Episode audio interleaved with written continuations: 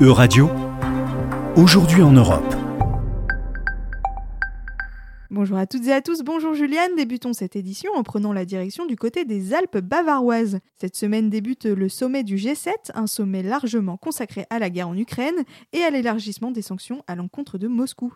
Bonjour à tous, bonjour Laura. Oui, les dirigeants du G7 se sont réunis dimanche à partir de la mi-journée pour notamment décider de nouvelles mesures contre la Russie qui vient encore de soumettre la capitale ukrainienne Kiev à des bombardements ce week-end. Première initiative prise par les chefs d'État, l'interdiction des importations d'or russe, une mesure présentée par Joe Biden sur Twitter dimanche dernier. Ensemble, le G7 va annoncer que nous allons interdire l'importation d'or russe, une exportation majeure qui rapporte des dizaines de milliards de dollars à la Russie, a précisé le président américain. Quel impact pour l'économie de la Russie, Julienne Eh bien, Laura, le but des dirigeants occidentaux est de resserrer l'étau autour de Moscou. L'objectif de cette mesure est de viser directement les oligarques russes qui profitent des importations d'or et semblent toujours soutenir le maître du Kremlin. Pour rappel, les membres du G7 ont d'ores et déjà imposé six séries de sanctions à la Russie en réponse à la guerre, des sanctions destinées à fragiliser l'économie russe et à compliquer la poursuite de la guerre. Autre mesure phare discutée lors du sommet, le lancement par les Américains d'un programme d'investissement censé concurrencer les nouvelles routes de la soie chinoise. Oui, Laura, dimanche dernier, à l'initiative des États-Unis, le G7 a proposé la mise en place d'un vaste programme d'investissement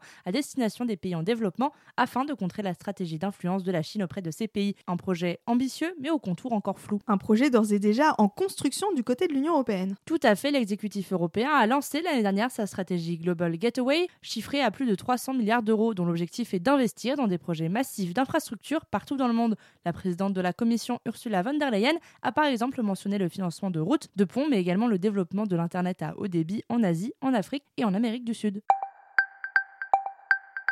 Jetons à présent un œil du côté des États-Unis. Vendredi dernier, la Cour suprême des États-Unis a enterré l'arrêt Roe versus Wade qui protégeait le droit à l'avortement pour toutes les Américaines dans le pays. Suite à cette décision, 26 États américains sont en passe d'interdire l'avortement sur leur territoire, un retour en arrière qui fait du bruit en Europe. Oui, Laura, les dirigeants européens ont exprimé leur consternation à la suite de la décision de la Cour suprême de vendredi dernier. Rendre l'avortement illégal n'est pas pro-vie, c'est anti-choix, a tweeté le Premier ministre luxembourgeois Xavier Bettel. Le Premier ministre belge s'est de son côté dit très préoccupé par les implications de la décision de la Cour suprême des États-Unis et le signal qu'elle envoie au monde. En effet, en Europe comme ailleurs, le droit des femmes à disposer d'elles-mêmes reste fragile. Effectivement, la décision des juges américains pourrait bien donner des idées à la droite conservatrice européenne. En Italie, par exemple, les représentants de la Ligue, comme Simone Pillon, se sentent galvanisés par ce qu'ils appellent une grande victoire. En Italie, pour rappel, si l'avortement est légal depuis 1978, 70% des médecins refusent de pratiquer l'intervention par objection de conscience. Du côté de la France, une proposition de loi constitutionnelle entend protéger le droit à l'avortement. Oui, en réaction à l'annonce de la Cour suprême, les députés du groupe Renaissance comptent déposer une proposition de loi qui inscrira le droit à l'avortement au sein de la Constitution française.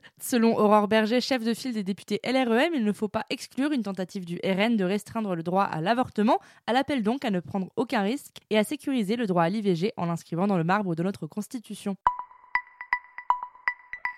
Rendons-nous maintenant à la frontière entre l'Espagne et le Maroc. Alors que les deux pays viennent de normaliser leurs relations et de rouvrir leurs frontières entre le nord du Maroc et l'enclave espagnole de Melilla, 23 migrants ont trouvé la mort en tentant de rejoindre le territoire espagnol. Effectivement, environ 2000 personnes ont tenté de traverser la frontière vendredi dernier et environ 130 ont réussi à, après avoir coupé une barrière selon l'AFP. Une attaque violente contre l'intégrité territoriale de l'Espagne selon le Premier ministre Pedro Sanchez. Une tentative de passage qui a entraîné la mort de 23 individus à cause de mouvements de foule selon les autorités marocaines.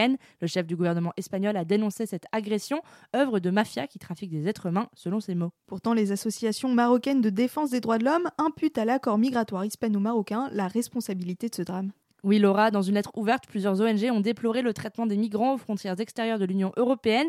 Les morts et les blessés sont un symbole tragique des politiques européennes visant à externaliser la frontière de l'UE avec la complicité d'un pays du Sud, le Maroc, ont-elles déclaré. Le bilan humain est de loin le plus meurtrier jamais enregistré lors des nombreuses tentatives de migrants de pénétrer à Melilla.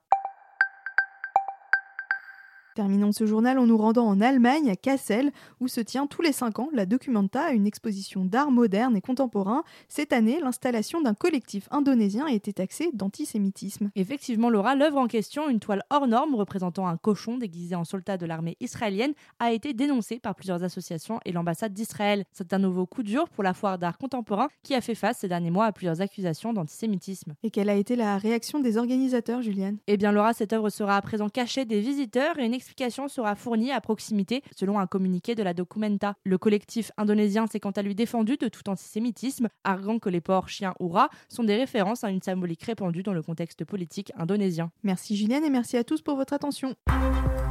C'était Aujourd'hui en Europe. À retrouver sur euradio.fr.